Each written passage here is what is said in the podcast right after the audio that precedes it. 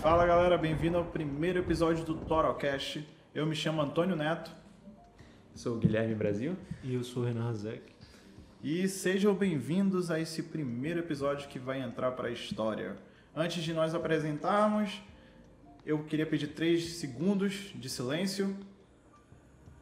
Muito obrigado. Esses três segundos de silêncio é para lembrar que nós não temos patrocinadores. No momento, então você aí que está disposto a investir, quer trazer essa oportunidade de estar apoiando o Torocast, sinta-se à vontade. Aqui o espaço é todo seu para estar acreditando na gente. Então, dito isto, queria convidar vocês, Guilherme, Renan, a dar uma apresentação parcial de quem é cada um de nós e logo em seguida eu falo também. Guilherme, fale um pouco sobre você. É, bom, eu sou. Cara, eu me considero meio nerd, assim, meio. Às vezes na minha, às vezes meio eufórico. É, sou pesquisador, estudo engenharia química na, na Universidade do Estado do Amazonas e trabalho no que eu considero ser o melhor grupo de pesquisa desse estado. Salve aí pra galera do Ilum. Salve, Lum! E. Cara, é bem isso, né? Como o Renan gosta de falar, a gente não deve ser muito snob se apresentando. né? E você, Renan?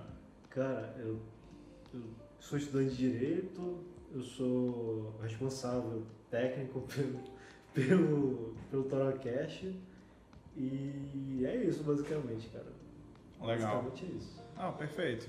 E para você que não me conhece, eu me chamo Antônio, eu sou graduando de Economia da Universidade do Estado do Amazonas, também estou terminando Ciência Política na Uninter e atualmente trabalho como assessor parlamentar na Câmara Municipal de Manaus e às horas vagas também sou consultor empresarial. Muito prazer. Bom, para você que está se perguntando o que é Torocast, o que que esses três rapazes estão reunidos às 7h47 de um coworking, é... eu queria começar contando uma história. É, eu, o Renan e o Guilherme Brasil, nós estudávamos numa escola no Parque 10. Estudamos a maior parte das nossas vidas até o momento lá. Mais Por de sete exemplo, uns 7, 6 anos, né? Eu e o Guilherme Brasil nos conhecemos no sexto ano, desde então. E o Renan entrou no nono ano na escola. E, bom, como vocês podem ver e ouvir, nós somos grandes amigos. A gente sempre está por aí andando, comendo, é, fazendo alguma atividade, seja esporte, seja lazer, jogando videogame e tudo de mais um pouco. Mas uma coisa que fica é, a gente sempre teve a vontade de lançar algum projeto, de fazer algum negócio, da gente poder estar pegando o nosso conhecimento que a gente tem de bom e estar compartilhando.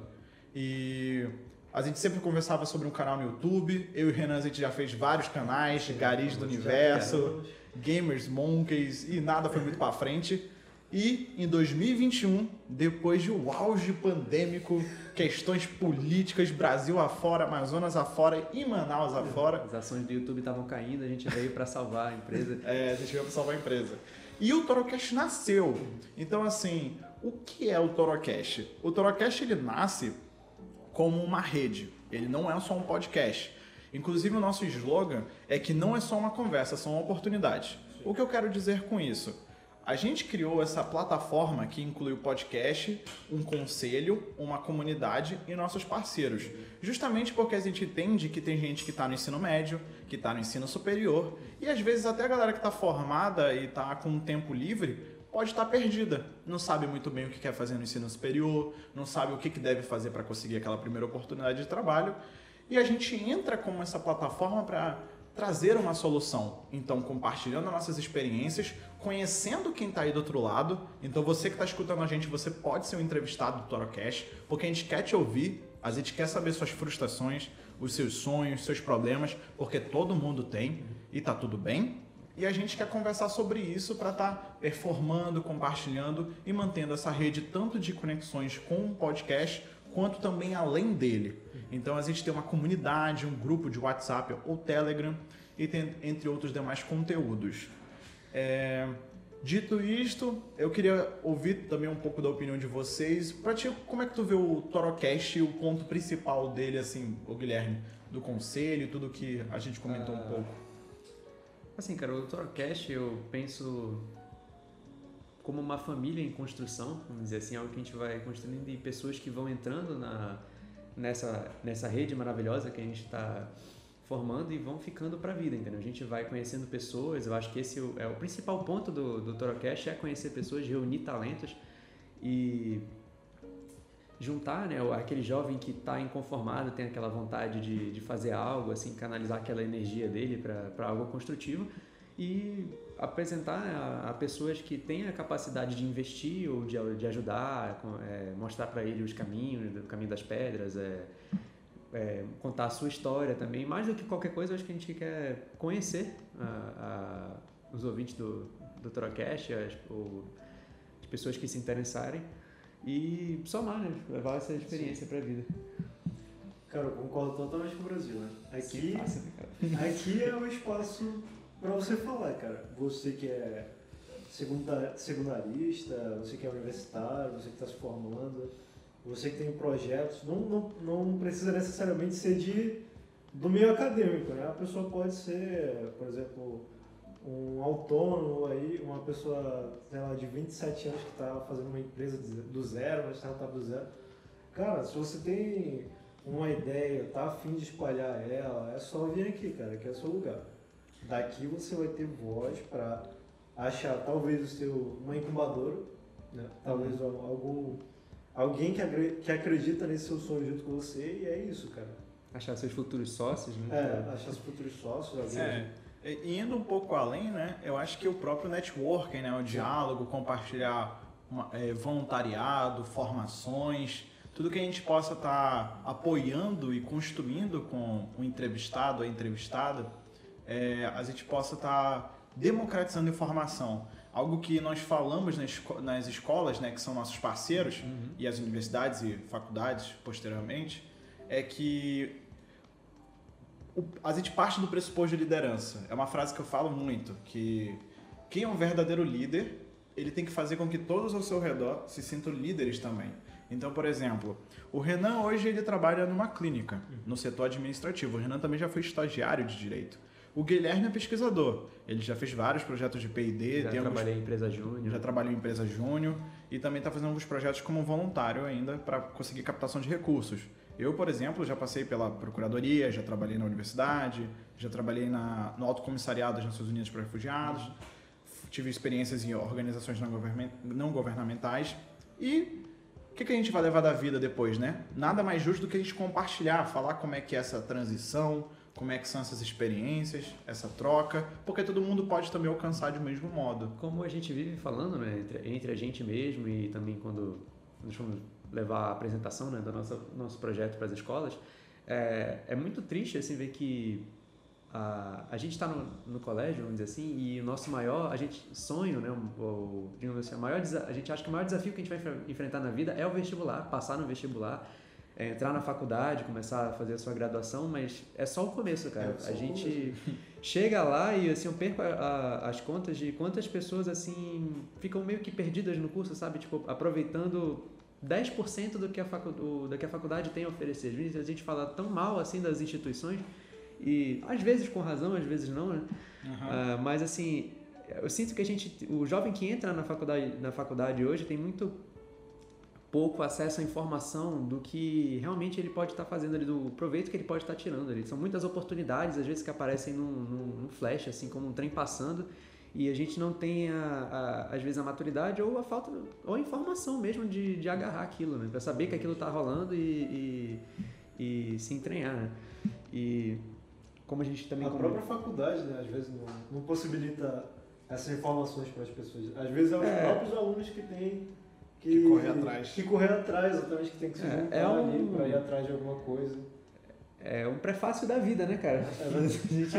Eu vou dar um exemplo aqui, por exemplo. Não, vou citar o nome da, da minha faculdade, né? Não, claro que é isso. Para não dar problema.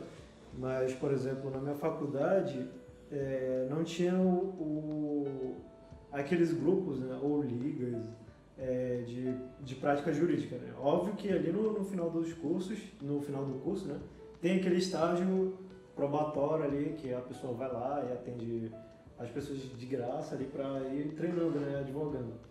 Só que lá não tinha aqueles grupos de. É, daqueles torneios que tem entre faculdades. Júri simulado? É, júri simulado. Hum, Lá não tinha grupo.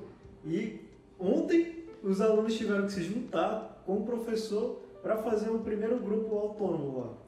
Eles próprios Legal. tiveram que se, que se juntar para criar um grupo Potenciais convidados aí pra É, gente Uma futuro. vanguarda, né? Isso. Tomaram uma vanguarda. Uhum. sem apoio da faculdade. Só, fal- só falaram com o professor, o professor ajuda a gente que a gente vai lá é, competir. né? É, mas eu acho interessante que tu tá falando isso no olhar crítico, né? Sim. Mas também a gente pode ver isso como um salto, né? Pô, foi muito positivo. Quantos anos que a faculdade não tinha, né? Uma liga, algo assim, para estar fazendo trein- o treinamento, a prática do júri simulado, né? É verdade. Então isso é interessante, a gente, inclusive são possíveis convidados para a gente estar ouvindo como é que foi essa iniciativa, essa vontade de criar e dar E- forma ao projeto. Assim, eu acho engraçado, né? Porque o, o- Entre a gente, né? O Antônio é o cara que vem trazendo essa- essas informações. Às Uhum. vezes, eh, eu não sei tu, Renan, mas às vezes eu me sinto meio... Meio alienado nas coisas. e, o, e o Antônio, ei, pô, tu não tá sabendo que tá tendo um curso aí com a, com a Malala, pô? Não sei o que eu falei, não, pô, não tava sabendo. Não tava sabendo. É o curso pela, pela PUC. Muito É. bom, inclusive, tá Só acontecendo. um, só um exemplo, né? Das várias momento. coisas que tu já me... É. Olha, a gente falou um pouco sobre o podcast, né? Foi comentado sobre a visita nas escolas. Só para a gente dar o prosseguimento do diálogo, só para a gente explicar nossa estrutura e aí a gente Claro. deixa a conversa correr solta. É, a gente tem o conselho, a comunidade e os nossos parceiros. A gente explicou já o podcast, é o que está rolando neste momento. O conselho é uma forma de vocês co-criarem junto com a gente. Sim. Então a gente tem vagas abertas neste momento para voluntariado. Você que quer aprender a editar um vídeo, editar uma sonorização, escrever roteiro, ver pauta e até convidado ou convidada, sinta-se à vontade. Você que quer gerir projetos, ver parceiros, o conselho é aquele momento que você pode se voluntariar e construir junto conosco. E como isso faz diferença, né? Entrar na, na universidade ou até pra quem tá saindo, né? Sim, sim. No Inclusive, mercado. inclusive, a gente quer poder promover horas complementares para quem está iniciando a graduação e quem está com certificado e poder estar dando essa formação, esse conhecimento. É verdade. Porque é, é- é- faz parte dos nossos princípios, que é democratizar a informação e poder estar formando, dando conhecimento a mais para você que está sendo ensino médio, que já está na faculdade, saber um pouco de- desse meio midiático que é o canal de podcast, YouTube, dentre outros. Além do conselho, a gente tem a comunidade, que é você que é o nosso, somente o nosso ouvinte, quem está nos assistindo pelo YouTube ou outro canal, porque você não necessariamente não é obrigado a ser voluntário, certo? Então, a nossa comunidade é tanto para você que nos continue nos, nos acompanhando, sugerindo as pautas pelas nossas redes sociais, mas que também você pode se sentir convidado a entrar no nosso grupo de WhatsApp, Telegram, que nós estamos criando, para compartilhamento de oportunidades. Isso. Até porque a gente quer ter uma acessibilidade muito grande e mesmo aquele ou aquela que não possa estar ouvindo, nos assistindo, por seja por conexão ou qualquer motivo, a gente quer que pelo menos essa pessoa consiga alcançar um grupo de WhatsApp, um grupo do Telegram, o que for mais acessível, para a gente estar alcançando com compartilhamento de conteúdo. Então, nem que seja um resumo da conversa, as indicações de materiais que, for- que vão ser dadas a cada diálogo, compartilhadas, desde um curso, a um idioma, ao que for vindo além que o diálogo nos permitir. E por último, mas não tão menos importante, os nossos parceiros, que são as escolas, universidades, as faculdades. Como o Guilherme comentou muito bem no início, a gente visitou algumas escolas apresentando o que é o Torocast. Nós fomos no SET Gilberto Mestrinho e no Colégio Palas Atena. Ainda vamos visitar outras escolas, inclusive quem é de outra escola e está nos escutando, a faculdade, chama a gente, a gente vai lá com o maior prazer. E a ideia é justamente manter esse laço com as escolas para estar apresentando de forma contínua é o podcast e também convidando pessoas para serem nossos entrevistados e entrevistadas. Até porque a gente tem muito para escutar do outro lado de quem está passando pelo ensino médio e quem está passando pela faculdade. E é isto. Esse é o Torocast, apresentado de maneira breve. E podemos seguir o nosso diálogo trazendo. o alarme do Renan tocou. Tocou aqui rapidinho. Já desligou? Já desliguei. Perfeito. Então, assim, nossa, gente, eu acho que agora que a gente apresentou o Torocast, eu acho que é muito legal a gente falar um pouco de como a gente construiu a nossa trajetória, né? Que eu acho que é importante democratizar. Tu queria começar, Guilherme? Como é que tu foi para chegar em engenharia química? Como foi para ficar pesquisador? Ah, cara, então, assim, eu fui uma pessoa que chegou no, no nono ano, né, na, na entrada, assim, do, do ensino médio. Eu não lembro se foi no nono se foi no primeiro ano. Eu bati o martelo, assim, engenharia química é o que eu quero e acabou. Só que antes disso, eu passei por várias mudanças, né, de, de escolha de curso, já... pensei em ser, já pensei em ser perito, queria fazer ciências forenses e tal, já queria, já pensei em ser geólogo, que Eu era... lembro dessa fase. Lembra dessa fase? Lembro. Do geólogo ou do perito? Do perito. É, complicado, né, cara? Deixa eu ver. Eu comecei a assistir Flash, né, cara? Eu vi o cara mexendo, brincando com os negocinhos. Ah, pô. Zé, eu pensei em ser geólogo também, que foi a, a profissão do meu avô, né? Tipo, a Legal. parte de pai, que, aliás, é até um negócio legal de comentar aqui, ele, ele desbravou, né? Na verdade, foi ele que descobriu, abriu o caminho para boa parte do interior do Amazonas, assim que hoje a gente conhece. Foi ele que, que registrou, né? Em mapa e tal, que é- são terra, muita terra que ninguém, ninguém conhecia, ninguém tinha tocado ainda. Foi ele que.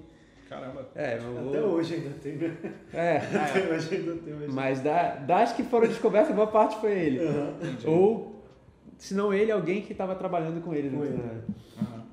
no Grande Sonhador. E aí, como depois que ele morreu, né, eu tinha um contato, eu tinha uma intimidade muito grande, né, com o meu avô. Foi ele que me, eu acredito a ele, assim, a essa minha, ah, essa minha curiosidade, esse meu, minha, minha paixão por ciência, né. Ele que me, me ensinou muitas coisas, me mostrou como é, como é bacana essa área. E por um momento, né, eu, eu queria, assim, acho que uma tentativa de me aproximar mais depois que ele é, manter ele por perto, né, depois que ele faleceu, mas aí eu me toquei que talvez não era tanto a minha cara assim, entendeu? Acho que não tava buscando um pouco a minha identidade. Eu, eu acho engraçado, desculpa te interromper, mas é. Às vezes a gente que tá no ensino médio, algo assim, quando tem essa influência familiar, é como se fosse um dever. Naturalmente, né? Existe, a gente- tem É. gente que se sente pressionado, né? Mas tem gente que sente naturalmente que é um dever seguir a profissão, como uma homenagem ao nosso avô, nossa avó, bisavô, bisavó. É, e é engraçado você falar disso também porque eu acabei entrando na engenharia, que foi a primeira escolha de, de profissão do- dos meus pais. Né? Meus pais se conheceram na onde hoje é a Escola Superior de Tecnologia, onde eu estudo. Né? Na Meu avô- é? Isso. É, não se conheceram não, perdão, falei besteiras. Começaram a namorar lá, já se Sim, conheciam sim. muito antes. E né, meu pai começou a fazer engenharia elétrica, minha mãe fazia engenharia florestal e no meio do caminho, como na época era, era conveniente, né, era, é, tava na moda fazer direito para fazer concurso, né? Era o que tava saindo de Até hoje, de, né? de emprego na época. É, mas antes era, era, era, era tá- explosão, assim, antes, sabe? era- antes explodia concurso, hoje em dia tá. É. É, hoje em dia tá no declínio. né? Mas, é, sinceramente, eu não, eu não me vejo também muito na, enveredando nessa parte do direito, entendeu? Apesar de eu achar uma, uma área bacana, mas eu, eu sou realmente bem exatas. E aí, quando eu ficava nessa de... Já tentei engenharia ambiental, pensando que, pô, ia ser...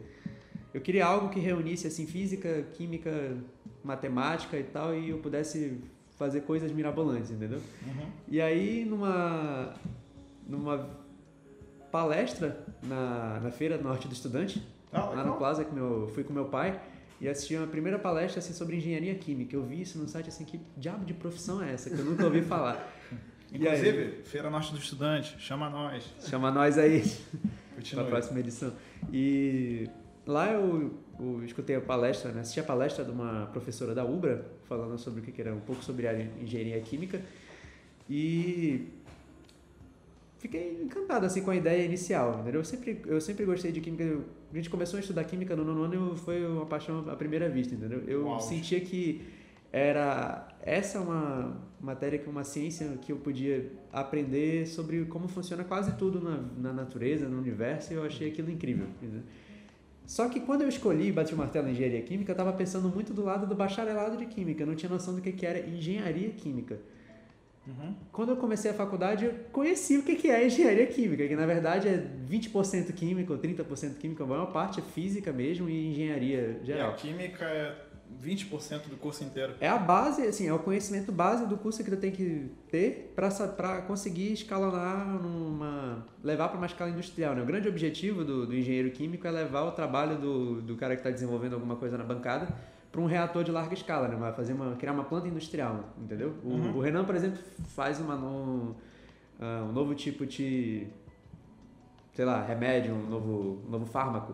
Uhum. E aí eu sou o cara responsável para pensar, pô, esse cara olhar o processo que ele fez em bancada e falar, pô, como é que eu faço isso para produzir essa pílula em Um 10 milhão. toneladas por 10 hora? É, toneladas. esse tipo de coisa, entendeu? Para quem tá assistindo, uma comparação que eu sempre faço, aquele, é, quem já assistiu Breaking Bad, é, enquanto os caras estavam no furgãozinho lá fazendo a, a, a metafetamina, aquilo é o trabalho do químico em, labora, em, em laboratório, né? Quando ele chega naquele laboratório do, Do Gus? do Do Gus, aquilo começa a engenharia química. Ah, projetar aquelas coisas, é outra escala. E quando eu descobri o que realmente eu estava fazendo, eu acabei gostando ainda mais do que eu gostava de química, entendeu? E aí fiquei. Achei aquilo interessante. Hoje eu só quero trabalhar em larga escala, não quero mais pra bancada não. Fazer etanol. É, Fazer etanol. não. Achar um jeito de aproveitar o etanol. pô. Ah, com Tá certeza. vendo? E, e, e tu, Renan? O Renan, pelo que eu me lembro, desde quando a gente conheceu o Renan, o Renan foi uma metamorfose ambulante. Totalmente. Era relações internacionais, é, é, cirurgião cardíaco, Economia. cardiovascular, economia, filosofia. Era pra ser teu colega. né? Era pra ser uma colega de sala. Caraca, é verdade. Diga lá, Renan, como é que foi tua trajetória até o direito? Cara, foi totalmente conturbado. totalmente conturbado. Não tem porque mentir, né? É a realidade, cara. Sim, com certeza. Cara, é, tipo, eu acho que deve ter muita gente no ensino médio que tá vivendo o que eu vivi, né? Cara, tava totalmente perdido, tava a totalmente... cabeça inteira. É, né? tava totalmente pirado mano, no ensino médio. E era muito... É, pela questão psicológica mesmo, pela pressão, entendeu? Sim. Vestibular. É, vestibular, Não, vestibular. vestibular, prova no colégio, jogos esportivos, é, ca- família que às vezes quando discute com o pai, Sim. discute com a mãe, Sim, os pais, as mães. É, porque, pô, é, é, a adolescência ali, cara, é uma fase que a gente tá. É uma fase que a gente tá se descobrindo, né? Sim. É. É uma fase que todo mundo tá se descobrindo. Propósito, pensamentos, Ainda mais hoje dia. gostos. É verdade. E ainda mais hoje em dia, é, eu acho que mesmo a gente tendo toda essa informação, né? Diferente do- dos nossos pais que vieram de tempos análogos e a gente já está nesse tempo digital, é, a gente ainda tá numa obscuridade desgraçada, cara. É muita informação ao mesmo tempo e. E não tem nada. É. Mas não é nem por, não é nem por causa disso, é porque é, pela própria escola, cara, ela não dá uma visão tipo de mundo. Não dá uma visão de mundo. É, dá são uma... poucas escolas que investem nisso, na verdade. Isso. É, é- é muito marketing voltado a vestibular, vestibular, colocação. Primeiro lugar, É, curso primeiro tal, lugar, segundo então, lugar, curso tal. tal. Agora o verdadeiro cidadão que forma. É, é como se fosse uma corrida, cara. Agora tem Uma outro, corrida? tem outro lado também, né? Porque tem muita gente, principalmente pai, né, responsável, que às vezes quer o, o- foca no vestibular mesmo, entendeu? Quer, tipo assim, ver o dinheiro dele sendo Bem focado- investido, né? investido no filho. Pô, o que, que adianta eu, eu paguei essa escola durante anos e aí meu filho não passou no Enem? É verdade. E, não- e nesse turbilhão, Renan, e aí? Como é que foi pra, pra chegar nessa decisão? Cara, eu fui pro direito porque eu tinha aquela. Primeiro eu queria relações internacionais, no terceiro ano. Só que eu pensei assim, cara, é muito específico, né? Relações internacionais é um ramo muito específico. Inclusive tá dentro do direito, né? E aí eu falei, pô, o E- direito é mais aberto, né? E quem estuda relações internacionais também estuda direito. Estudo direito. Inclusive economia, né? Que eu fui Inclusive. descobrir na faculdade. Macroeconomia, microeconomia. verdade. É, e é por isso que eu fui pro direito. É, eu não gostava de matemática, não gostava de biologia, não gostava de, de química, não gosto de exatas, cara. Tu pode dizer, não gosta até hoje. Não gosto de exatas até hoje, nunca foi algo assim que eu gostei. Eu olho assim e falo, cara, pra que, que eu vou querer saber disso? Eu- O mundo escolhidindo aqui. É. Eu, eu tô rindo aqui, mas antes da gente estar iniciando esse episódio, eu pedi, eu, eu fiz um pix pro Renan.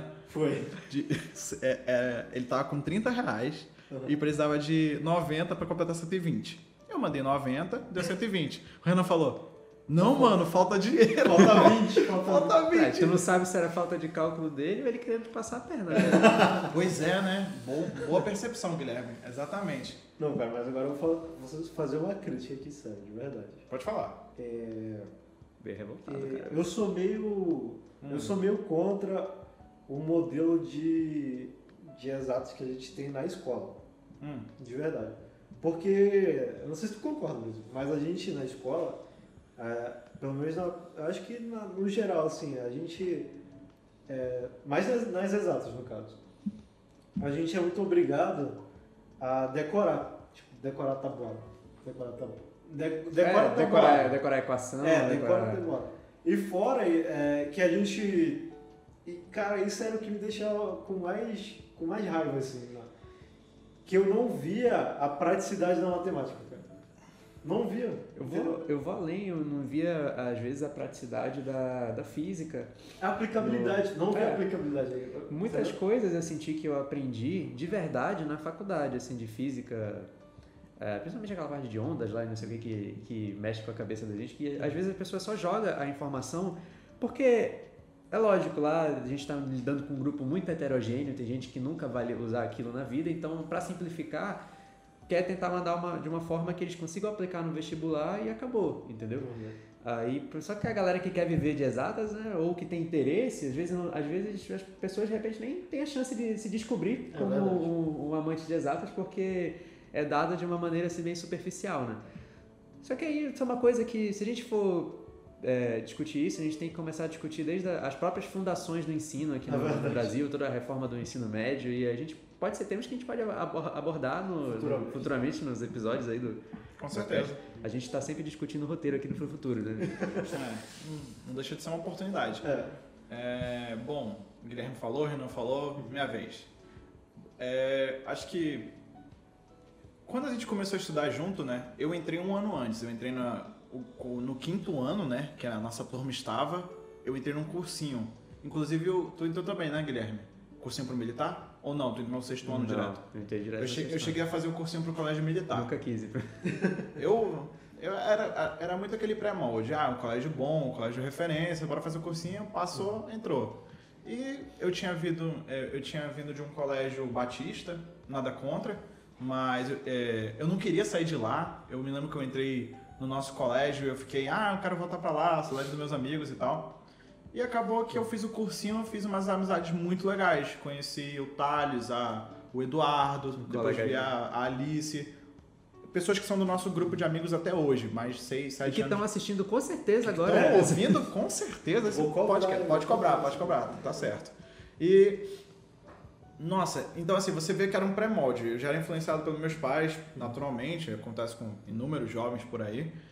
Ah, não, colégio militar e tal. Aí depois que não, eu não passei, claro, não, não tive um ritmo bom, entrei no sexto ano e decidi ficar no Palace, no nosso colégio.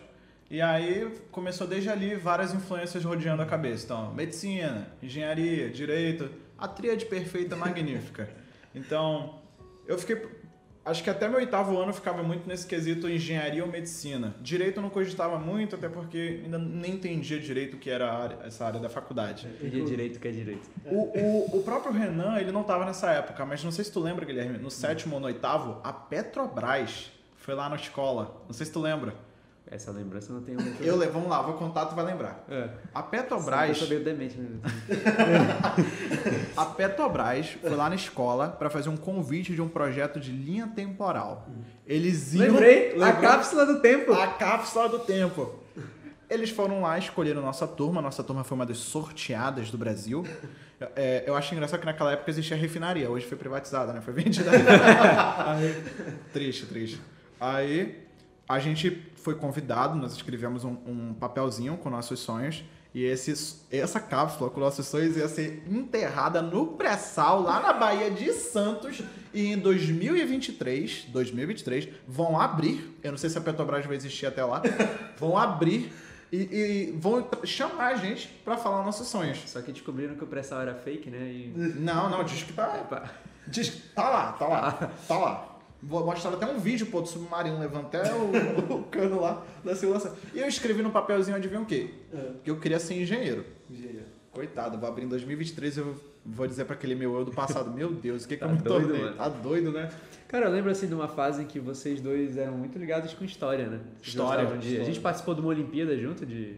De história, História. a gente chegou Caraca! sim com, com, Caraca, com, com o professor Rubenilton e com a. Mauri. Agora Isso. tu desenterrou uma amarelo lá do fundo, não? Nossa, não. mas foi, foi incrível. A gente, pô, vamos fazer a prova lá na Unicamp. Vocês Nem- lembram qual era o nome da nossa equipe? Proletariado opressor. Ah, né? era o proletariado opressor. Caraca, mano. Nome digno, nome digno. Nome digno. E. Mas, vol- voltando à linha do raciocínio, é, pô, é, é muito naquela tríade: engenharia, medicina, direito. É, Cara. ou medicina, engenharia. É, direito. Cara, eu, eu, eu tava comentando isso com meu irmão um dia. de- Ah. Na verdade foi anteontem, né? Que? Tava comentando isso com ele. Você já percebeu que esses cursos principais que o pessoal tradicionalmente indica Hum. são cursos de profissionais autônomos, cara? Não Todos tinha parado eles- pra reparar, não. Todos eles são de profissionais autônomos, cara. Ou seja, o cara não É. tem aposentadoria, não tem nada. Depende, né? Depende, relativo isso aí. Na verdade, são profissões que dão abertura para você ser autônomo, né? É. Mas não necessariamente. Cara, eu achei Achei interessante, tipo, isso. É, uma observação ainda melhor que, assim, é, acho que tirando medicina, porque médico sempre é requisitado, né? a gente sempre tem demanda por, de Ah, médico, Saúde. Médico, médico eu entendo, cara. Médico. Mas assim, principalmente engenharia e direito, né, foram booms assim da, da- do mercado que vieram um pouco, são um pouco do, de- da geração dos nossos pais, né? Mas que com o tempo, conforme vem essa mentalidade de não, meu filho tem que fazer direito, engenharia, direito, engenharia, direito, engenharia, foi superlotando assim as- o, Sim. o- foi saturando de profissionais o Ah, se, mercado. não, se não me engano, é, medicina não sei como é que é hoje a numeração, mas direito, administração, é, milhares de estudantes, milhares É, de milhares. pessoas diplomadas que hoje chegam na precarização do emprego, né? Tem E- gente que é Uber, diplomado em direito, gente que tá Primeiro entregando... estágio do, do, forma- do formado em direito, do bacharel em direito. A engenharia também não fica muito atrás, cara. Assim, fica atrás porque é difícil você se formar em engenharia. Sim, Muita gente desiste ao longo do curso, mas... 10 períodos É, e as optatórias. é não, e, e, assim, é um curso que ou você ama ou não vale a pena fazer.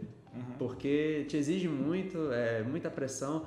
ah, f- diversas vezes faz muito mal emocionalmente, faz muito, dá muito prejuízo à saúde mental. Às vezes tem muito professor que desmotiva, né? É, verdade. também. Já- não já- só na já- engenharia, né? Mas Já vi história de alguns amigos e amigas minhas que no primeiro período vem um professor falando, ó, esse curso aqui ele é uma droga. É, essa engenharia que tu vai fazer é pra tu virar ou servidor público ou abrir tua própria empresa e ver se tu É. consegue se diferenciar no mercado. Mas, olha, antes de tu continuar, deixa eu terminar que eu ainda não falei. Foi né? mal, desculpa ele se Não, intrometeu, né? Tranquilo. Então, assim, a gente, pô, a gente participou de Olimpíada de História, a gente fez a cápsula do tempo da Petrobras.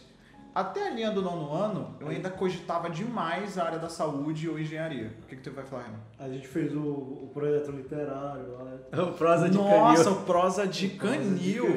Acho que da transição do nono pro primeiro, eu Foi um boom de literatura. um boom literário. Eu acho que eu me descobri na minha paixão, que eu amo até hoje, que é a literatura. Foi e ali que que. eu acho que nunca mais teve uma turma no Palace, que era o colégio que, Com um que- compromisso que foi desse, né? tão interessado por literatura quanto a gente. Nossa, a gente era Por produzir, apaixonado. né? É, Principalmente por produzir. Produzir- Mano, eu vi, me tornei poeta ali. Pra quem, não- Uhum. pra quem não sabe, né? Eu escrevo alguns textos de vez em quando. Mas a poesia é lúdica. É. É, Felizmente eu parei, assim, não- É, o, Entrei nos números e fiquei. é o auge do romance e o não romance. tinha um banzeiro, né? Ban- Nossa, o Banzeiro foi revolucionário. Mas assim, ó, deixa eu finalizar meu ciclo.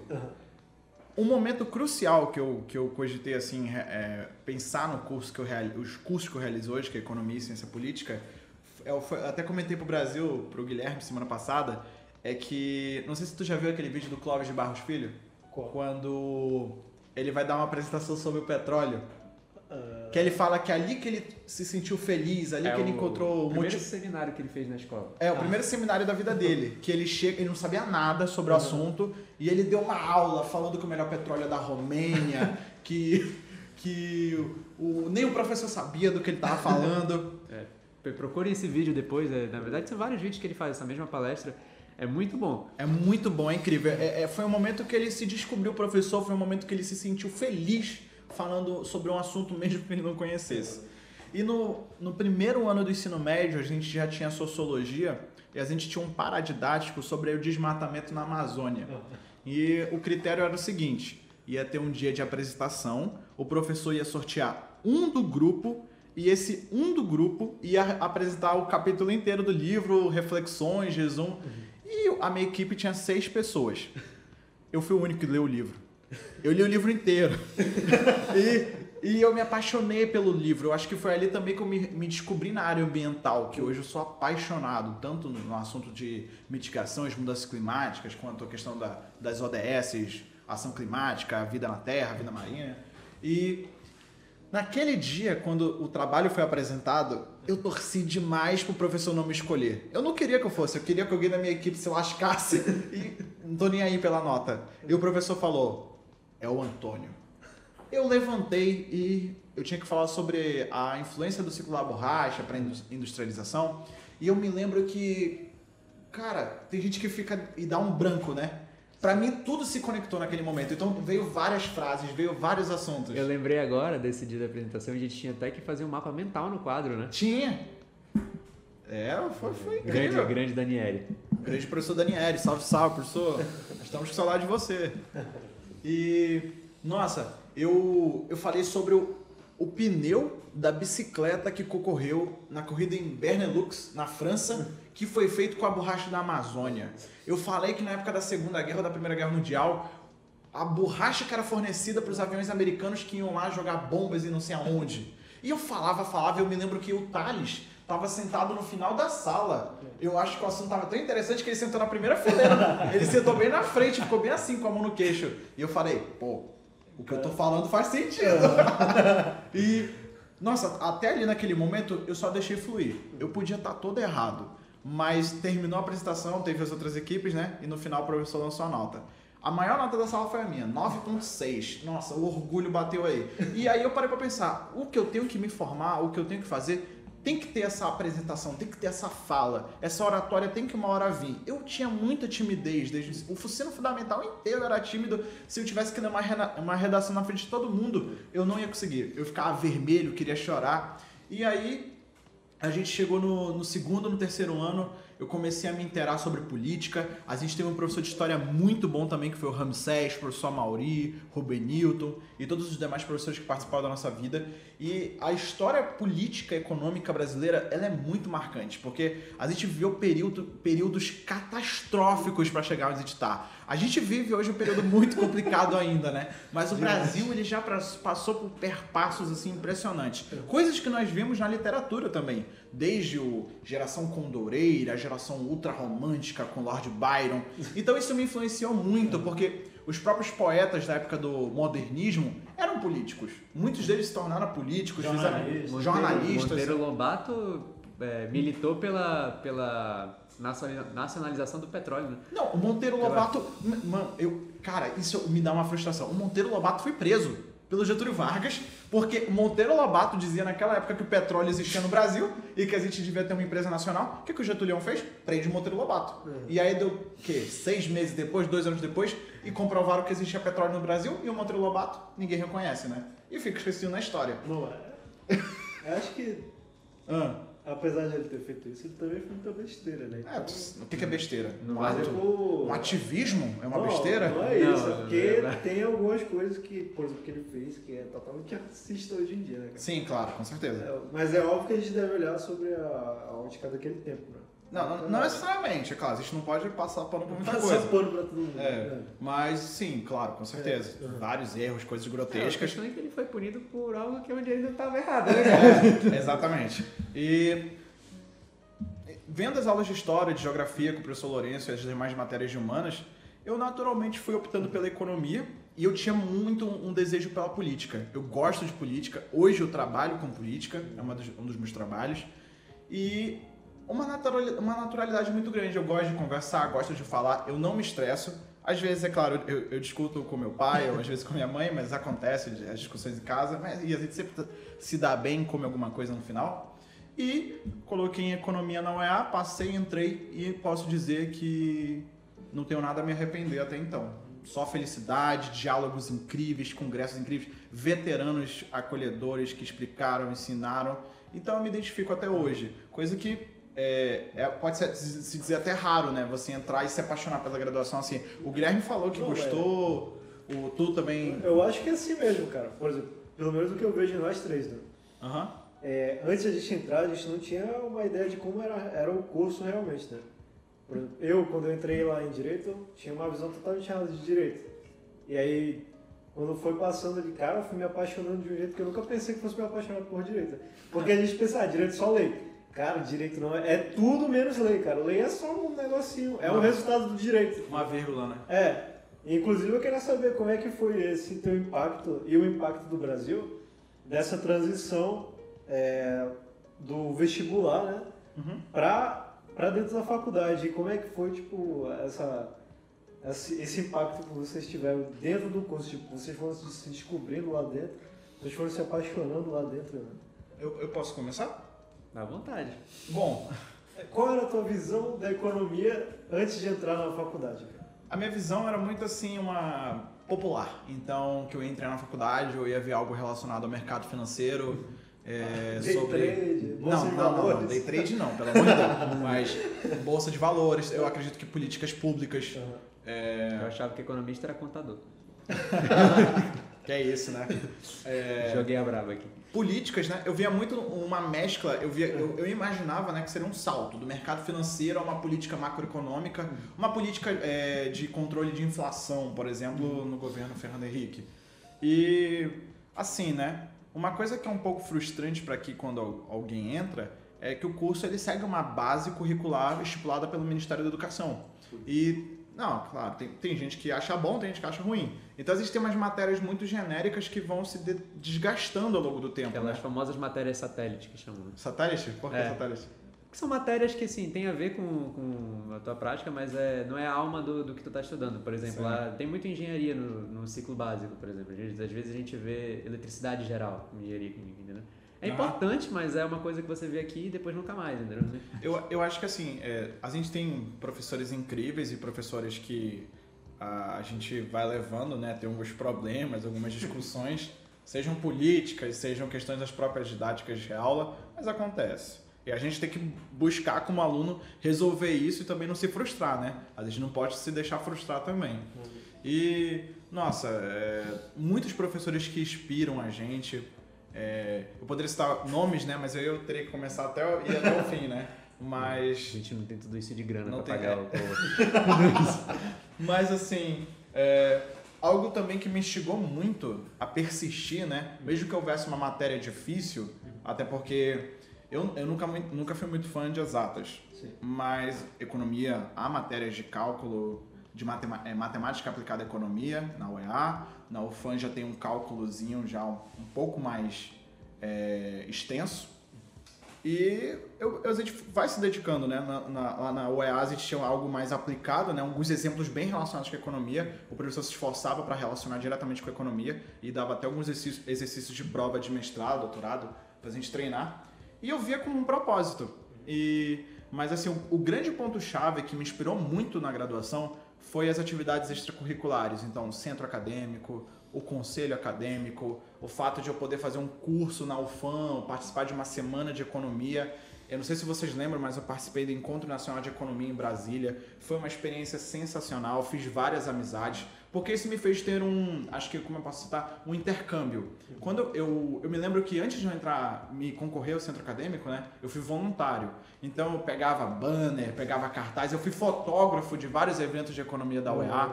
Eu, eu tirava fotos, fiz várias partes no Drive, conheci vários palestrantes, ganhei livro de sorteio. Então isso me motivava demais, porque me instigava a aprender cada fator, cada detalhe. Então eu acho que isso me inspirou muito mesmo.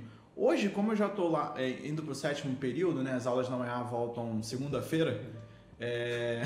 Cara do Guilherme. As aulas da UEA voltam na segunda-feira. Eu, eu sinto que eu cumpri grande parte do meu papel. Agora é me dedicar nas últimas matérias e entregar meu trabalho de conclusão de curso. E assim, hoje, quando eu entrei na faculdade, uma coisa que é interessante é que eu, eu me imaginava um economista, um consultor econômico. Hoje eu não me vejo da mesma forma. Eu quero ser um bacharel em economia, mas eu quero seguir na área que eu me aperfeiçoei, que eu conheci durante a pandemia, que foi as mudanças climáticas, a área ambiental. E que, inclusive, eu, um dos meus trabalhos com consultoria, um dos meus trabalhos é com as mudanças climáticas. Então, Bioeconomia. a bioeconomia, a própria economia verde, a economia ambiental, o desenvolvimento sustentável. Eu fiz uma matéria extraordinária, uma optativa de políticas públicas que, apesar de eu trabalhar de maneira relacionada a isso, me deu uma visão extraordinária de como fazer um projeto de lei, de como fazer uma política pública aplica- aplicada à sociedade, a, a resolver coisas, uns problemas públicos e sobre bens públicos também. Então, nossa, eu poderia ficar falando a noite inteira sobre isso. mas- Inclusive, casa, né? Os dois cursos, as duas gradua- É, graduações que tá fazendo. Ciência política eu faço à distância, né? Eu faço pela Uninter, ela é 100% à distância. Eu vou presencialmente só para pagar boleto ou pegar uns livros. Então depende inteiramente de mim. Então eu estudo muito. Eu tô inclusive no TCC, né? Só falta entregar o TCC. E eu tô enrolando um pouco, que eu tô fazendo sobre a lei orgânica do município de Manaus, aplicada ao, ao decreto de 17 de setembro de 2017, que foi uma lei emergencial da gestão do Arthur sobre a questão migratória indígena Uaral. Hoje a gente vive uma crise migratória, além de muitas crises, seja econômica e pandêmica, que é a dos refugiados migrantes venezuelanos. E temos outras nacionalidades também aqui presentes em Manaus. E o meu estudo de caso era ver o compromisso da lei orgânica de Manaus com a questão indígena local, né? Os indígenas que já estavam aqui desde a colonização, desde muito antes da, é, de tudo isso, essa catástrofe acontecer, né? Inclusive está sendo debatido o marco temporal no Supremo Tribunal Federal. E eu queria fazer essa alusão da prioridade da prefeitura com a crise migratória, como de mesmo modo ela invisibilizou por décadas e décadas os nossos, os nossos indígenas locais a nível urbano e periférico e no interior do Amazonas. Então, analisar a eficiência da lei orgânica em relação a um decreto emergencial, que obviamente é fiscalizado pelo governo federal, as agências da ONU, entre outros. E de mesmo modo, as faculdades se conectam. Sou aficionado, espero graduar-me, pós-graduar-me, mestrado, doutorado. E é um pouco disso. E tu, Guilherme? Eu até me perdi um pouco no que, que a gente estava falando no. É, sobre o choque, né? É, a transição para. Eu acho que a frase comum que eu acho que todo mundo escuta quando, recebe, quando entra na faculdade, e eu acho que é os primeiros, é aquele primeiro contato que a gente tem né, com os professores, é aquela frase que eles falam: é, esqueçam tudo que vocês aprenderam no ensino médio. É. Para alguns casos isso é muito verdade. é, eu acho que foi a, ali é o maior impacto que a gente tem, a maior quebra é. da realidade que a gente recebe. Cara. Não, mas eu, eu quebro esse ponto porque eu lembro quando eu fui fazer matemática básica, o professor falou bem assim: não, bora lembrar o que a gente viu lá no terceiro ano, lá no primeiro ano. É. Aí, aí tinha gente que. Eu, eu, faço a, eu fazia a faculdade à noite, né? Agora tá EAD. Se tudo der certo, eu vou ter um período à noite ainda antes de formar. Aí eu, tinha gente que chegava da fábrica, chegava do banco do trabalho. Professor, nem lembro o que eu comi ontem. Vou lembrar o que é a fórmula de Bhaskara. Bom, vou falar um pouquinho sobre a, a minha experiência com isso, né? Uh, é bem legal fazer essa pergunta porque, no, principalmente assim no, no, no meu curso, eu, eu acredito, né? É, isso é um choque bem grande, porque a gente está acostumado, principalmente com algumas, é, é, algumas equações de física, de química, mesmo alguns modelos, matemática que a gente está habituado a usar a famosa lei dos gases, por exemplo. Que a gente tem aquilo como verdade absoluta por três anos da nossa vida e aí chega no, no é, em Química Geral, primeiro, no primeiro período da faculdade, e a minha professora fala, então, gente, eu vou quebrar todas as convicções que vocês têm sobre sobre química até agora. Vocês acham que conhecem química? De fato, eu achava que uhum. entendi, era um, um super entendedor da química.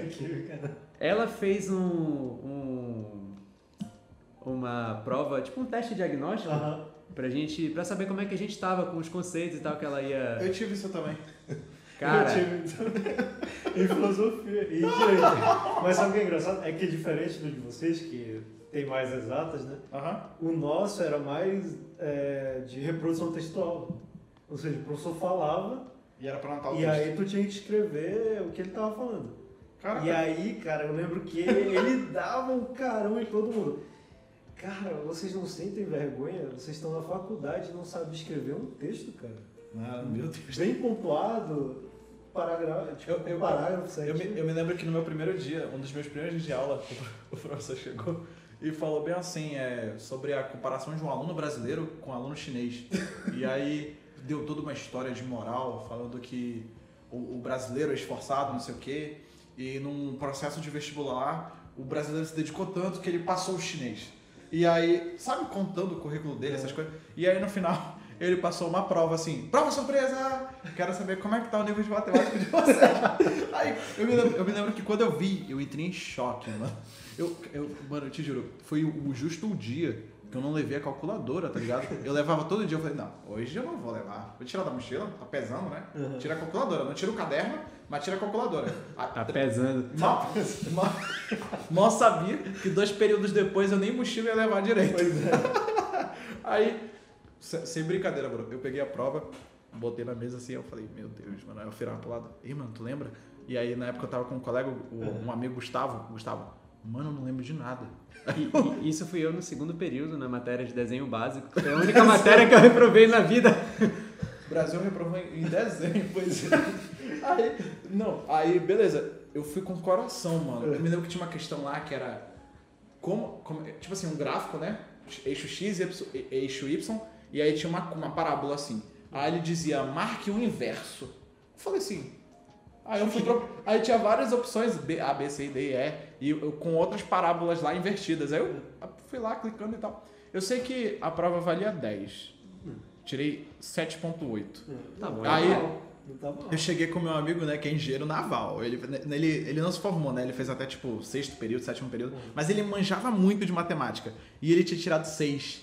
E aí eu falei assim, ô mano, me senti o cara. Eu, vi, eu não lembrava de nada, tirei 7.8, ele que fez engenharia, passou em cálculo 1, 2, 3, e eu, eu me senti o cara, mano. Eu- mas depois, não passou muito tempo depois, eu tirei 5, 2, 3. Pois é, então, ah, eu fiz esse teste diagnóstico sobre química, É. né? Química, assuntos de química geral e senti um soco no estômago, velho. Passei. Mano, uma- calcular mol. é, Inclusive, Não, pô, nada disso. Era sobre a, a- a- as teorias mesmo, os fenômenos químicos, por Meu exemplo. Deus do céu. Tu sabe o que, que é a energia de rede, por Não, exemplo? Não faço a mínima ideia. Pois é, era esse tipo de coisa que ela tava A pedindo, né? única pra- coisa que eu sei de energia é que todo mês chega a conta de luz. É, e ela e assim, ela é eu uma acho muito caro, inclusive. ela é uma professora que fez doutorado na área de físico-química, assim, que é a parte onde você olha os fenômenos químicos pelo olhar do, do físico, do- da descrição matemática, física da coisa. Então, assim, ela, ela focou em umas coisas que nunca tinha ouvido falar na minha vida, ou acho que eu tinha ouvido falar não estava tão amadurecido como conceito para eu fazer uma prova, entende? Aham. E, cara, aquilo foi um soco no estômago pra mim, porque eu considerava que química era a minha paixão e era a coisa que eu entendia de tudo. Eu sempre tava, tipo, eu me sentia à frente na, na, na escola, assim, quando eu tava. na- inclusive isso é engraçado, né? Porque na nossa turma, pra quem não sabe, o Brasil era um cara ali. É, não, o Acho que- que até hoje ainda tem os resquícios do Brasil lá no. Daquela época, né? É, daquela- Não, pra, pra quem não sabe, acho que todo mês tinha um simulado. Uhum. O Guilherme todo mês ia lá na frente de toda a escola inteira e ganhava o certificado de honra ao mérito, porque ele acertava 90% do simulado. O Guilherme deve ter uns 40 certificados desse, que era, a gente ficava enjoado. A- Às vezes a coordenadora chegava lá, quem foi o aluno que ganhou o certificado? Aí eu, Guilherme, né, pô, pelo amor de Deus, né? Aí o Guilherme ia lá. Quando, eu quando- fazia um charme, eu fazia. é, Não, quando não era o Guilherme, eu ficava assustado, pô. Eu, porque Era muito chato nessas ocasiões, porque aí todo mundo caía de pau em cima de mim. Ué, por que, que Era a única ocasião que podiam. por que, que o Guilherme não estudou, tá ligado? Mano, mas era. É bem chato essas coisas. Não, mas- sabe o que você me fez lembrar? Desculpa te interromper, mas no, no, no, no colégio teve o top 15. Vocês lembram? Sim, sim. Teve, teve uma época da nossa escola que quem tirasse, a- quem fosse os 15 alunos que tirassem a melhor nota no simulado, a gente tinha um bônus. A gente ficava depois do almoço e tinha um curso gratuito. É. Era um curso pro vestibular e nem legal. quem era tipo os top, top 15. Aí eu me lembro que teve uma época que era eu, o Renan e o Guilherme. Nós três conseguimos estar nesse 15. Pode parecer algo extraordinário. Foi extraordinário, nem eu acreditei quando eu entrei. E aí eram vários professores diferentes, era, não eram os mesmos professores da manhã, eram alguns contratados para darem aula pra gente, gente de cursos bem caros da cidade. E aí depois eh, a gente não conseguiu manter o rendimento e o Guilherme continuou, é claro, né? Ele foi até o fim. Foi. O Renan saiu. Eu fiquei, acho que até a penúltima, pelo último Cara, período ou algo assim. Ah, então, né, cara? Um dia que eu- eu recebi esse soco no estômago e. Achei legal. Pensei assim, não. Tipo assim, eu gostei da meio é, masoquista, eu, eu né? senti É. assim que, pô, é, Gostei. eu vou começar a aprender de verdade me, química me senti desafiado. né? Foi exatamente isso, eu me senti desafiado. Desafiado. Rapaz, E eu fiz um mostrar. compromisso pessoal de que ia mostrar pra aquela mulher no final daquela matéria que, eu, era o cara. que eu era que- o cara. e que eu entendi do que ela tava falando. entendeu? E foi assim eu fui levando. Assim, ah, diversas vezes eu senti assim na, na faculdade que. É, como eu tava falando, né? alguma- às vezes a gente entra com. A gente tem contato com certas situações onde é, a lei universal dos gases é fake. Vale não. É, na verdade, não é que seja fake. Ela é um modelo que se encaixa, digamos assim, com 90% de precisão com, com o que acontece de verdade. Ela despreza algumas coisas para facilitar o cálculo. E aí na faculdade a gente vê como, é, como são os, os modelos que tratam com mais. é, que são mais verídicos, por assim dizer. E, é, e isso eu estou dando um exemplo, né? Existem um milhão de exemplos dentro da área da química, da engenharia química, que, que frustram assim né, com a nossa formação de ensino médio, mas por outro lado, é, eu tive muitas oportunidades de realmente aprender assuntos que na, no colégio eu realmente, como o Renan falou, eu só memorizava para passar, porque às vezes eu tinha até dificuldade. Eu sempre fui uma pessoa assim que gostava muito de, de aprender realmente aquilo e entender como funciona. Então, assim, as matérias que eu me dava bem eram as matérias que eu conseguia entender o mecanismo, o raciocínio e dali trabalhar por conta própria, sabe? Uh, alguns assuntos de, de física, por exemplo, a, ondulatória, a eletricidade, eram coisas que não encaixavam na minha cabeça na época porque eram dado muito assim. Uh, é isso e, e, pronto, entendeu? É isso e aceita do é, é. E assim, tá isso não bem, entrava na minha cabeça. Isso ainda tipo... uma justificativa, né? É isso, pois é. E aí na, na faculdade eu tive o contato com alguns professores que, que realmente dedu, deduziam todo o modelo e tal. Ou às vezes o professor não dava, mas eu fui atrás no livro e, e foram acabaram sendo os assuntos assim onde eu é, me encontrei, sabe? Hoje eu trabalho, né? Hoje eu a, o centro da, das pesquisas que eu desenvolvo lá nesse, no, no ILUM é, dentro da área da engenharia eletroquímica, né? Que a eletroquímica na escola era uma coisa que eu não entendia. Coisa sobre pilha, bateria, assim, não entrava na minha cabeça, porque a gente estava acostumado a ver uma reação, um modelo assim, ah, metal do elétron, esse aqui recebe. Aí vem a eletroquímica e inverte. E eu ficava, pô, que isso, pô? Entrou em choque. Entrei em choque. E aí, pô, calcular o potencial baseado na concentração, isso era muito louco para mim. E... Pode Pode continuar. Pois é, aí uh, tive um professor que abriu a minha cabeça para isso, o, o, professor Ceruda até, que é o, o coordenador do laboratório lá do, do, grupo de pesquisa, e assim, eu finalmente fui capaz de entender o que era aquilo e a partir dali, quando eu entendi, passou a ser minha, minha área favorita, assim, dentro da química, foi a minha paixão. E aí hoje levou hoje ao, ao, ao que eu me dedico, né, pesquisar sobre células combustíveis e tudo mais, que quem que estiver interessado em saber mais a gente pode conversar em outra ocasião. É, cara, puxando isso que o Brasil falou, é, eu acho que a gente realmente em qualquer coisa a gente só precisa aprender as leis daquilo. As leis daquilo. É, de como funciona. É porque, tipo, tudo é como se fosse um jogo, pô tava falando assim. Do jogo. Por exemplo. Perdi. É, direito. Hum. É, todo mundo tem aquela ideia que o direito ele é só decoreba de lei. Tipo, ah, tu sabe que. Quando eu vejo alguém com vademecum, eu penso isso. Exatamente. Todo mundo tem aquela ideia de que, ah, tal lei é tal artigo. Então, pô, beleza, tal lei é tal artigo.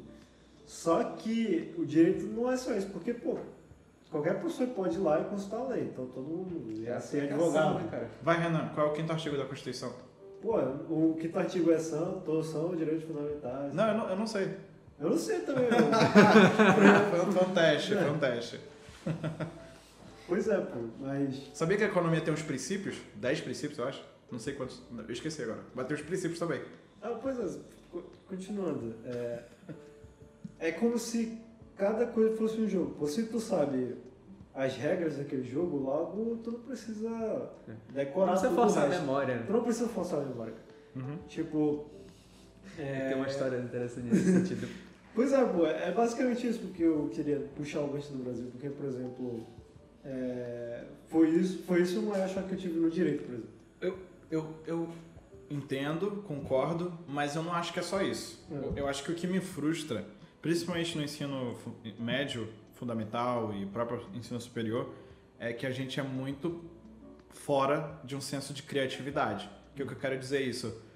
Mesmo que a gente passe o ensino médio pensando no vestibular, quando a gente entra no ensino superior, eu sinto ou que a gente está tentando cumprir o que o MEC estimula, então aquela matéria obrigatória a gente tem que fazer, acabou, passou, ou aquilo é para fazer uma prova depois com uma pós ou um mestrado. Eu não vejo o senso cidadão que a gente deveria ter no ensino médio que é um senso de um profissional ético no futuro, é mais basicamente cumprir regra, sabe? E eu sinto falta de criatividade. O que eu quero dizer com isso? A própria avaliação eu acho algo muito preso, algo muito que a gente realmente não está aplicando o nosso conhecimento. O que eu quero dizer com isso? São poucos professores, não sei, quem está nos ouvindo, que é ensino superior, ensino médio. Quantas matérias faz um seminário? Quantas matérias tu faz um projeto? Quantas matérias tu faz um, uma aplicação econômica, um, um, estudo de direito aplicado, algo prático, que não seja que você vá sair na rua e fazer, mas que você vá além de um papel e uma caneta num, com questões A, B, C, D e E ou descritivas, sabe?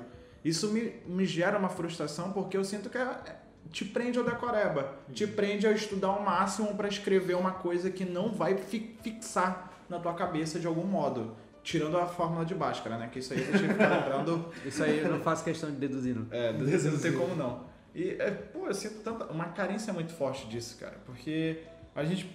Eu lembro que eu tava dando uma lida num artigo do, de um, um dos jornais que eu leio, que a, uma da faculdade no sul ia, não ia ter mais trabalho de conclusão de curso. Ia ser um projeto aplicado. Então, se tu fizesse administração, podia ser tua primeira empresa o teu projeto de conclusão de curso. Pô, acho isso um salto gigantesco. Uhum. É claro que a gente não deve excluir a base, até porque quem quer ser pesquisador, mestrado, doutorado, tudo bem, mas devia dar uma opcionalidade de, dessa aplicação de projeto, sabe? Sim. Eu acho necessário. Mas, Brasil, qual é o ponto? Tu falou que tinha um ponto em comum, uma história. Ah, não. É, o Renan falou muito dessa parte de, de evitar a decoreba e partir tentar uh, deduzir as coisas na hora para evitar desperdício de memória, vamos dizer assim. Uhum. E tem uma história engraçada, uma matéria de é, Físico-Química 2, uh, ah, onde eu, é uma matéria assim onde tem uma certa pressão, né? Uma matéria bem, de, bem difícil assim para algum. Que nem termodinâmica. Realmente. Né? É, é, na verdade, termodinâmica é, é um desmembramento da físico-química 2. Hum. Os fundamentos que a gente vê em, é, em físico-química 2 a gente leva para termodinâmica. Sim. E então, tive essa prova e eu não sei se vocês sabem, né, mas depois que eu entrei um pouco na faculdade, eu fui me tornando gradualmente vagabundo. eu fui começando a ser mais displicente assim com a... Acho que todo mundo, né? É, é um processo, é um processo. É, e assim, eu fui diversas vezes eu sinto que eu, eu não tirei a, a, as notas mais altas que eu poderia tirar. Mas, mas o tava... mínimo necessário. Não, não o mínimo, mas é, enfim. Desculpa, ah, então tu vê que o nível ainda manteve depois. Né? Em alguns casos foi o mínimo. Economia básica foi um, um nível. O Brasil. Introdução à economia. Mas assim, é, o ponto é que tinha essa prova e eu tenho um, um amigo meu, né, um colega de turma, o Caio, você conhece? Ah, gente boa, Caio. Queremos você aqui, Caio. É, vai ser chamado aí pro podcast. Ele, ele é um cara bem, muito incrível, assim. o Caio é uma pessoa sensacional. E ele é muito assim, uma pessoa muito focada e muito disciplinada, digamos assim, né? Embora ele vai te dizer que no, no, não se sente assim, no individual né? assim. dele, no, no âmbito dele lá na casa dele não, não é tanto assim, ele tem os momentos dele de procrastinar e tal, mas uh, pra gente que tá assim, na, na, pra gente que convive lá, ele é um exemplo de, de aplicação, né? O, o estudante modelo, entendeu? o modelo. E... É, é, quem tu era no ensino médio, Brasil. É, é quase... só que só que mais mas ele, ele é, é não, enfim. A, ele teve nessa prova, ele a gente estava estudando junto assim, tipo faltando uma meia hora para começar. Normal. E ele me falando assim, cara, estuda essa parte aqui, estuda essa parte que essa equação vai cair certeza, mano. Eu falei, não tá, vai mano. cair. Eu falei, tá, mas não, eu tô estudando aqui no, no tô seguindo o fluxo aqui do, do livro. Ele, não, pô, salta, pula essa parte aí, vai pra cá. Eu tenho certeza que essa porra vai cair. Aí, beleza. Eu falei, não, já caiu não, velho. É papo desse cara, não vai cair não. Chegou lá. Penúltima questão da prova. A dita cuja equação. Aí eu fiquei olhando assim. Aí eu pensei, pô, mas peraí. Falou aqui de soluções ideais no enunciado. Eu sei que as soluções ideais a gente vai pro modelo de Raul. Pô, a equação do modelo de Raul é essa aqui. Disse, a outra equação básica aqui que a gente usa é a soma das pressões parciais. Fui bolando aqui no final, deduzi e cheguei a um resultado. Não sabia se estava certo. Aí chegou ao final da prova, eu a gente sempre comenta fora da sala, né? Acho que ele é, ele chegou assim, deu resultado na quarta, deu 0, não sei papapá, eu, deu. Ele, desgraçado. Já aconteceu isso muito comigo, de, de, sair da sala, aí, mas, claro, eu não era o prodígio como o Guilherme aí, né? Eu me lembro que eu saía da sala, aí eu, aí eu na, época, nas primeiras matérias de cálculo, de matemática, essas coisas, eu chegava, pô, mano, a oitava, 0,4547? Não, mano. deu deu 0,2, mano. Aí, quando o cara dizia isso, ou, ou a menina. Meu Deus, mano. E aí a gente esperava outra pessoa sair da sala, né? E aí, quanto deu? Quanto deu a questão? 0,40. Eu, meu Deus. meu. Aí a gente esperava o aluno prodígio, né? Tipo, o Guilherme da nossa sala. Aí a gente, pô, vai bater com a minha, vai bater com a minha. Aí quando. 0,47, tipo, pega, não acredito. uma, uma eu sei que eu acertei. Uma eu sei- Pois é. E, assim, foi engraçado porque, no, tipo, beleza, se fosse só aquele momento ali, mas ele, ele realmente ficou, tipo, com aquilo na cabeça, ele ficou, cara, esse desgraçado nem estudou essa porra, mano. Ele deduziu na hora e chegou ao mesmo resultado que eu, não é possível. Mas isso que é aprender, né? Tá ligado? Pois é, exatamente. O cara deduziu a Pois é. equação. a não, gente ri disso até hoje, né? Eu, eu ia rir, Eu vou puxar um gancho aqui do Brasil, por exemplo. Ah. Dele falando isso. Por exemplo, se eu pegar o Vadimeco, que é um monte de lei, Horrível. Um peso. e eu falar assim pra. E a Comprar pessoa todo tem. E a pessoa tem um problema. Ah. Eu falar assim. Enquanto teu problema aqui na, na base da lei, Vai ela lá. não vai saber pra onde ir, mano. Ela não vai saber pra onde ir, parceiro. 10 minutos olhando sumário. Mas se eu sei, Dez minutos no sumário. se eu sei, tipo, é, toda a base doutrinária do direito, Aham. eu sei como é que eu posso usar aquela lei pra resolver o meu problema, entendeu? Uhum. Eu não tenho que ir de acordo com a lei, Peraí, usar a lei pra resolver Não tem que ir de acordo com a lei. vai- Eu vou resolver, eu vou pegar a lei, vou interpretar ela com o meu problema e aí eu resolvo. Esse é o advogado moderno. É algo, é algo que tem essa É sua. o pós-contemporâneo. Pois é, basicamente isso. Tipo, se tu sabe ali como é que funciona, então tu vai dar o teu jeito pra resolver aquilo porque tu já sabe, né? Agora, levando para outra pauta, assim, que eu, eu queria comentar, que falando dessa parte de choque, né, da, da transição para a universidade, para o ambiente acadêmico, ah, eu gosto, assim, de, de falar que a gente está, no ensino médio, na escola, a gente está muito focado, assim, numa... A gente usa como, como parâmetro de sucesso, assim, um parâmetro de, de aprendizado mesmo, o quanto que a gente faz, é, o quanto que a gente acerta no simulado, numa prova de vestibular, entendeu? Nas, no boletim mesmo. E eu aprendi que na, quando a gente chega na faculdade, assim, que é o local que a gente está aprendendo a nossa profissão mesmo, que vamos levar para a vida, Ou não, né? é ou não, mas, é- mas assim, isso é irrelevante, cara. É verdade. É. Isso não, eu, assim, eu conheci pessoas, né, que entraram de primeira chamada na, na- na minha Engenharia. turma que desistiram no primeiro período mesmo, enquanto Cara, isso é muito verdade. Enquanto algumas, alguns. O, o Caio, o próprio Caio, por exemplo, entrou em sexta chamada e dá uma surra em muita gente que entrou de Exatamente. primeira ou que. Cara, eu lembro, quando eu fui na, no curso de filosofia da UFAM, eu lembro que no primeiro dia o professor perguntou bem assim, é, quem foi que passou em primeiro aqui? Aí a a menina levantou a mão, né? Aí, e quem foi que passou por último? Aí a menina foi lá e levantou desconfiada, né? Caraca. E aí ele falou assim, fez diferença tu tirar mais, mais pontos do que ela? Caraca, que choque. Reflexão do primeiro dia de aula. fez mais diferença tu tirado É a filosofia Pois é. aplicada. O cara que tirou o máximo de pontos lá que tava primeiro na lista e o que tá em último, estão na mesma sala, pô. É isso mesmo. Estão na mesma sala, mano. E é exatamente isso que o Brasil falou. Às vezes o cara que tá lá, na sexta chamada, ele vai lá no curso e tem um rendimento melhor do que o que tá em primeiro. Com certeza. É tudo.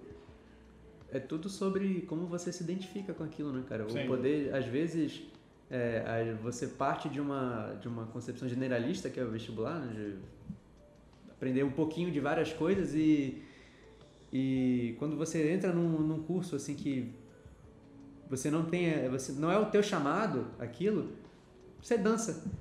Ao mesmo tempo que às vezes você sabe, você não se dá bem na escola, mas começa, a- entra numa faculdade que tem muito a ver contigo. E ali tu se descobre e muda a tua vida. Cara, Vira- isso aí você eu vira posso falar o. por mim, mano. É, é, é. Isso aí eu posso falar por mim, que é exatamente isso, mano. Exatamente isso aí, cara. É...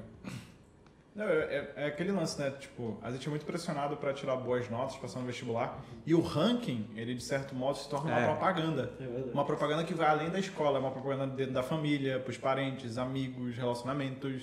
Ah, porque fulano passou em primeiro lugar em engenharia, Não, fulano então passou. pior, né? Fulano passou no vestibular e você não. É, exatamente. E aí entra no ensino superior, é uma outra realidade.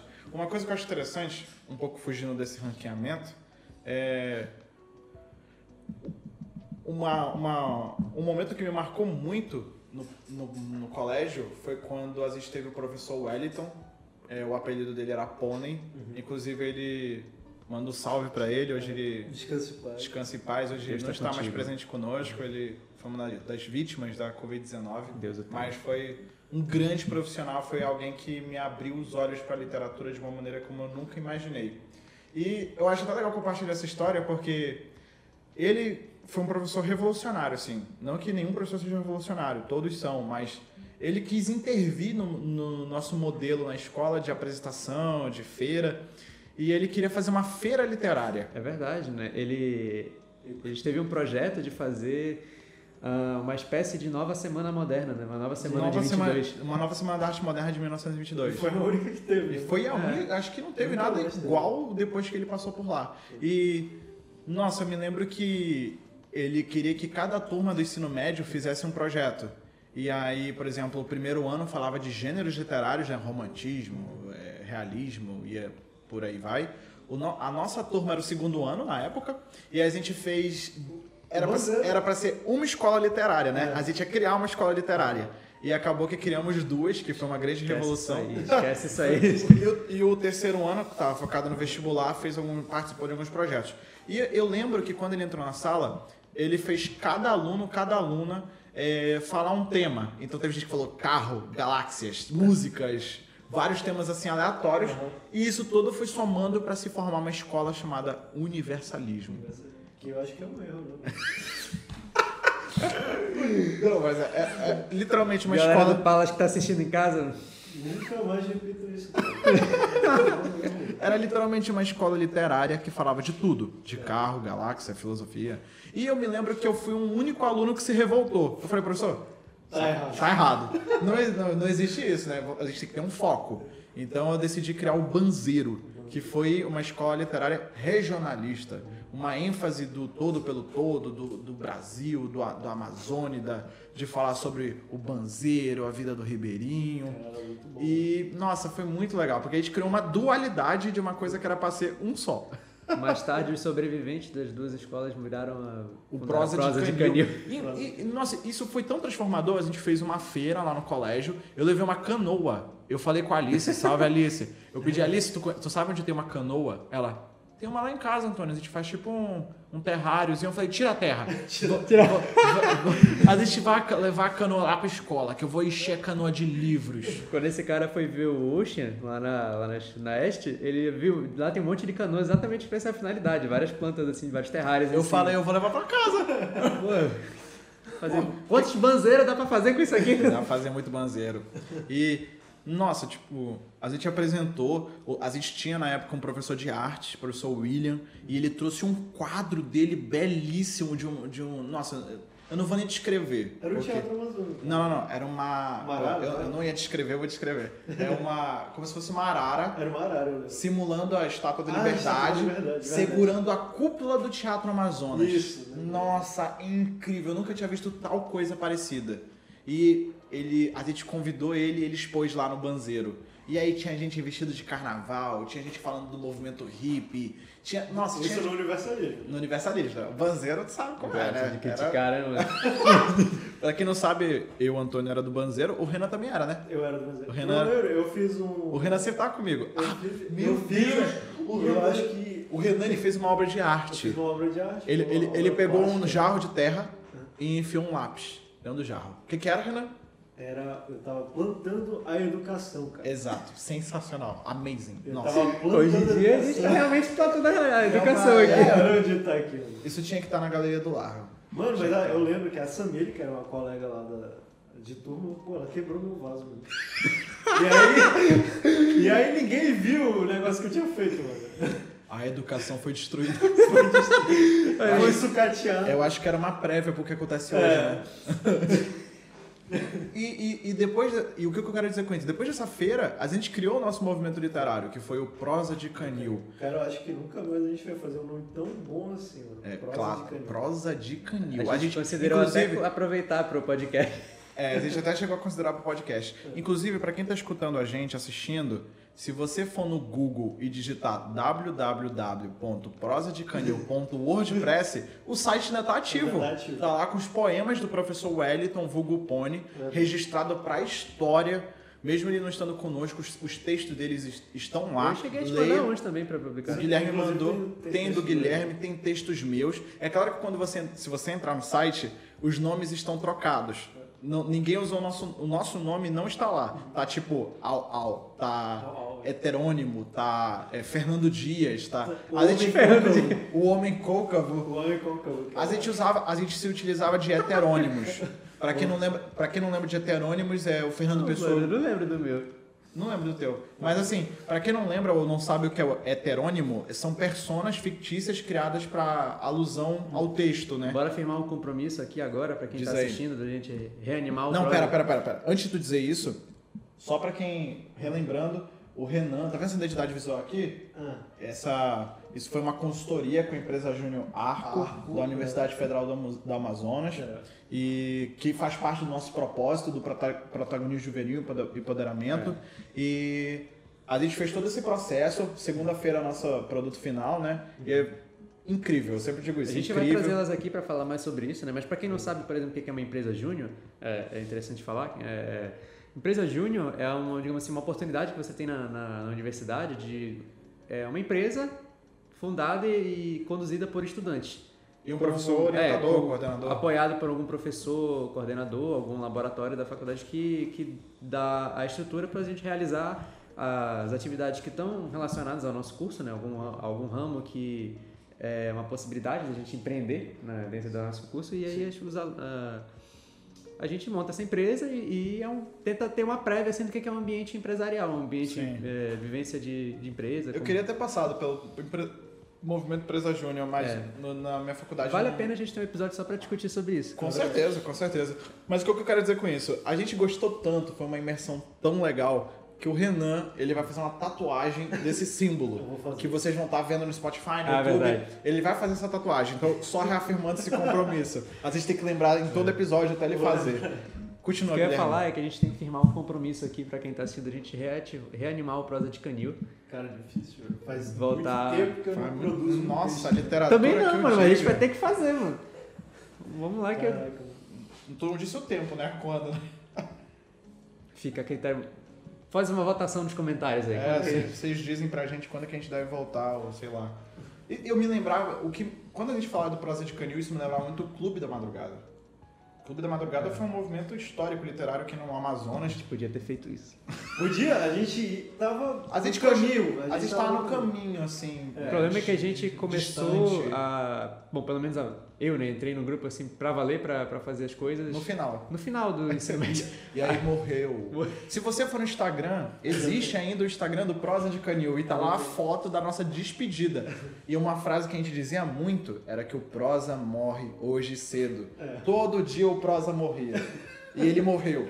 Mas, não, mas brevemente. permanece. Permanece. É, vai voltar Ele pode, voltar ele pode voltar a qualquer momento. Ele pode. É, olha, são nove e quatro. Não sei se a gente faz uma última pergunta para não deixar tão extenso. Bom, última pergunta. Tem alguma pergunta? Bom, não tem uma pergunta, mas acho que Uma reflexão. Vale falar, Dívidas, muitas. Que tudo isso que a gente conversou aqui hoje é a alma do Torocast, é a alma do nosso negócio aqui.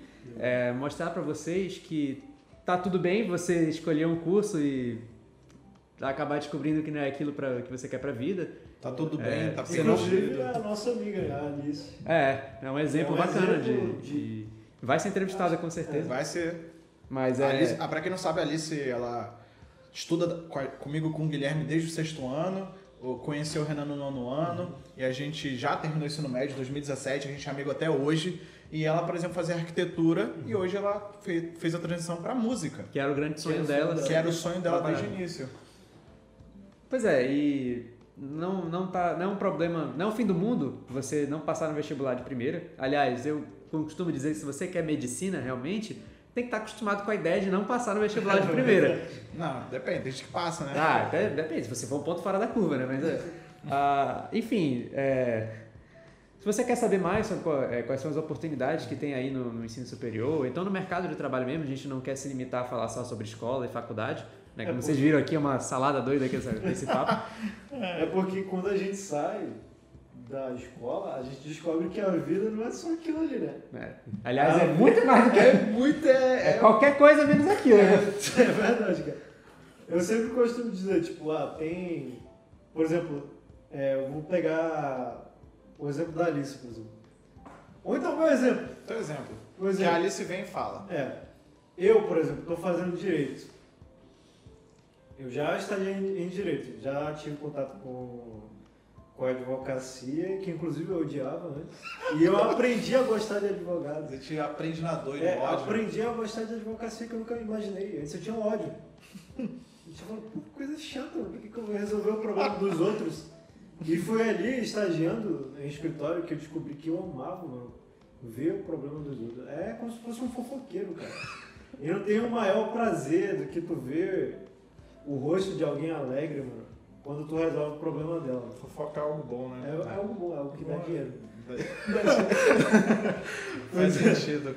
Mas continuando, pô, nada te impede, por exemplo, de é, fazer direito e, por exemplo, trabalhar como, como com outra coisa, por exemplo. Uhum, Com claro. outra coisa totalmente diferente. Por exemplo, nada impede você querer ser um grande músico, mas é, trabalhar, sei lá, com, na, na indústria nos tempos vagos, tipo. Recentemente eu participei de um. de um- a gente.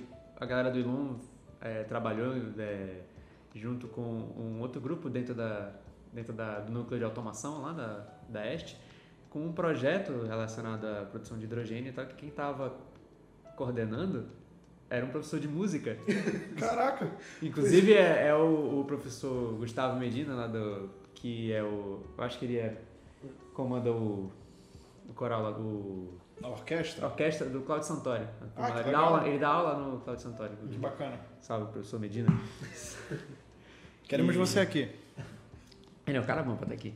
E é isso, cara. Assim, hoje em dia, o que uma coisa que eu acho legal é que você é, tem muitas oportunidades fora do, do circuito escola-faculdade, assim, para aproveitar. É, outra, eu sinto que outras outras inteligências assim da, da- outras áreas da inteligência outras aptidões estão sendo mais exploradas por exemplo hoje a gente pode ganhar dinheiro com conteúdo digital que é mais ou menos o que a gente está fazendo aqui Sim. mas é Que vai ninguém muito- colocava fé.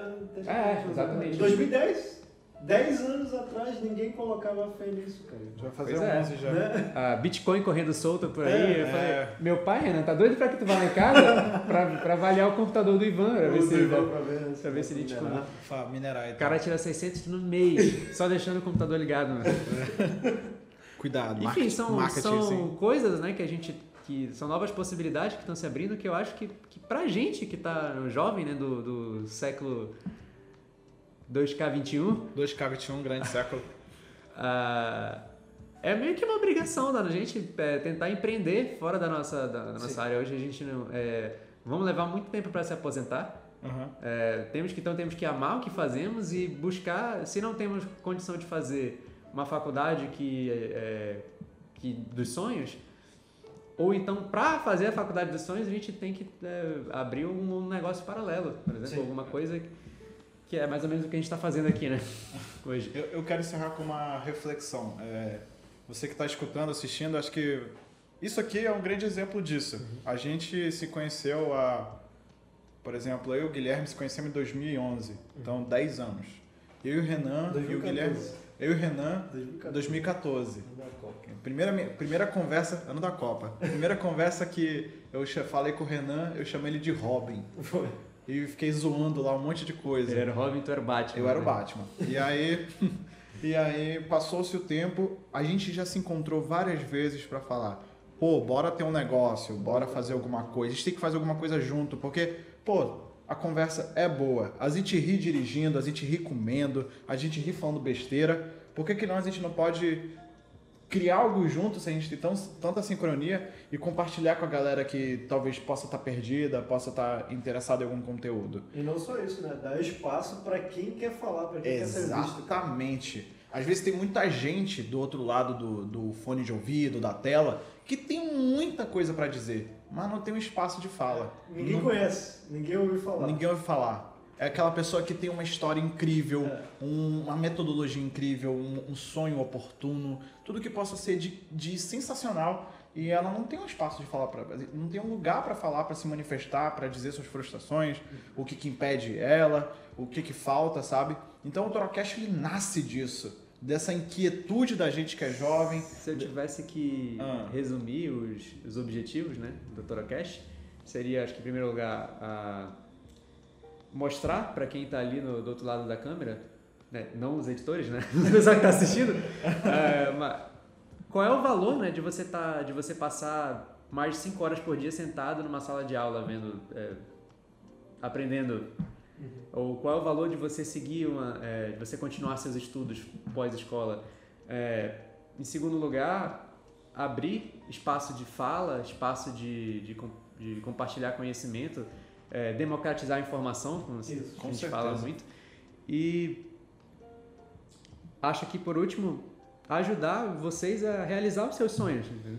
mostrar qual é- quais são os caminhos, quais são as possibilidades, né? trazer gente que entenda para falar sobre isso também unir, criar uma grande comunidade que Una tudo isso. é que una tudo isso e no futuro a gente tenha menos jovens frustrados é, sem saber o que fazer da vida.